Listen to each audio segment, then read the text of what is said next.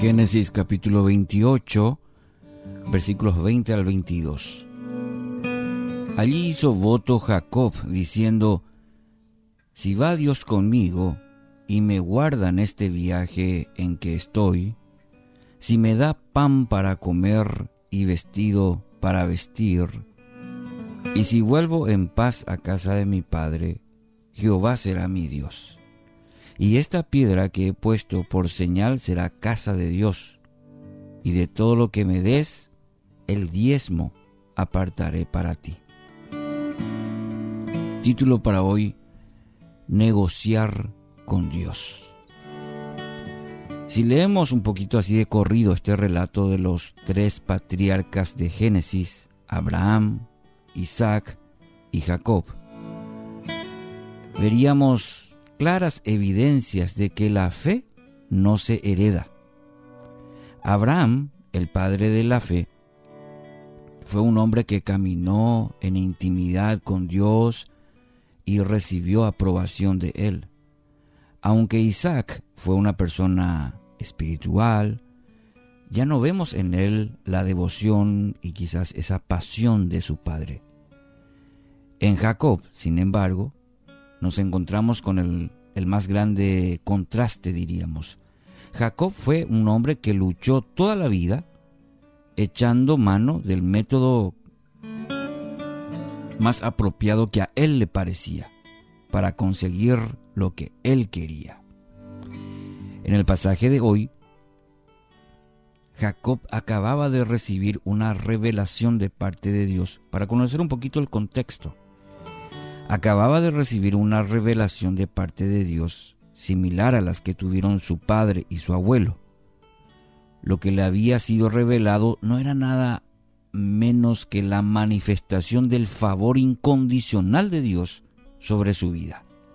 Y leemos ahí en Génesis 28, donde dice, le dice Dios, será tu descendencia como el polvo de la tierra, y te extenderás al occidente, al oriente, al norte y al sur, y todas las familias de la tierra serán benditas en ti y en tu simiente, pues yo estoy contigo. Te guardaré, te guardaré donde quiera que vayas, y volveré a traerte a esta tierra, porque no te dejaré hasta que haya hecho lo que te he dicho. Lo notable en esta escena eh, sin embargo, no es la reiteración de la promesa a, justamente a Jacob de lo que sería en su vida, su generación, la, la reiteración, reiteración de la promesa de convertir en nación a esta familia, sino lo que llama la atención es la respuesta de Jacob. A veces nos quedamos en estos lindos versículos pero olvidamos detalle demasiado importante que es la respuesta de Jacob. Normalmente, semejante manifestación divina produciría en una persona una clara, una clara respuesta de adoración, eh, de asombro, al reconocer lo inmerecido del regalo de Dios. Pero no ocurrió así con Jacob sino que le dio a entender al Señor que solamente sería su Dios si se daban ciertas condiciones. Es decir, Jacob le condiciona a Dios, negocia o procura o intenta tener o eh, negociar con Dios. Note la reiteración de una palabrita que casi pasa desapercibida en el texto. Si vas conmigo, si me guardas, si me das pan, si me das vestido, si vuelvo en paz. ¿Mm? Le estaba dando a entender al Señor que Él también tenía sus prioridades, o podríamos decir también sus condiciones. Si se cumplían, entonces sí seguiría a Dios. Mi querido oyente, la postura de Jacob revela una tendencia muy arraigada en nuestro corazón, que es la de creer que nosotros podemos manejar a Dios, según nuestros deseos, según nuestros caprichos, nuestras intenciones. Nosotros ponemos las condiciones y Él debe ajustarse a nuestras demandas. Es por esto que se torna tan difícil seguir al Señor, pues Él no acepta negociar con nadie. Y este es un principio. Encontramos en toda la Biblia. Él no va a aceptar negociar con nadie. Él no acepta nuestras condiciones.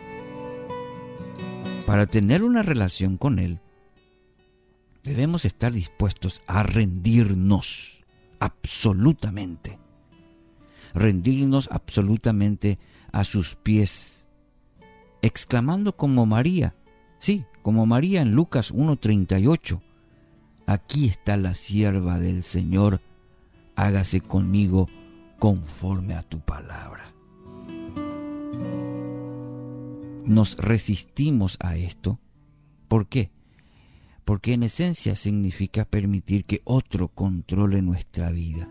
Y la esencia del ser humano, bajo esa naturaleza pecaminosa que sigue reinando todavía muchas veces, no nos gusta que alguien controle nuestra vida. Mejor hago lo que yo quiero y, bueno, hacemos la, hacemos la de Jacob, condicionamos, decimos a Dios, yo te voy a seguir, pero tenés que prosperarme, tenés que darme esto, aquello. Si es así, ah, ahí sí te voy a seguir. Parafraseando un poco sería el texto. En el reino, mi querido oyente, las palabras de María, de decir, Señor, que se haga conmigo conforme a tu palabra. Aquí estoy, haz conmigo, según tu voluntad, tu deseo. En el reino de Dios, este es el único camino posible para el hombre. Que su palabra hoy nos desafíe, nos fortalezca y nos ayude a tomar decisiones radicales en nuestra vida. Que así sea.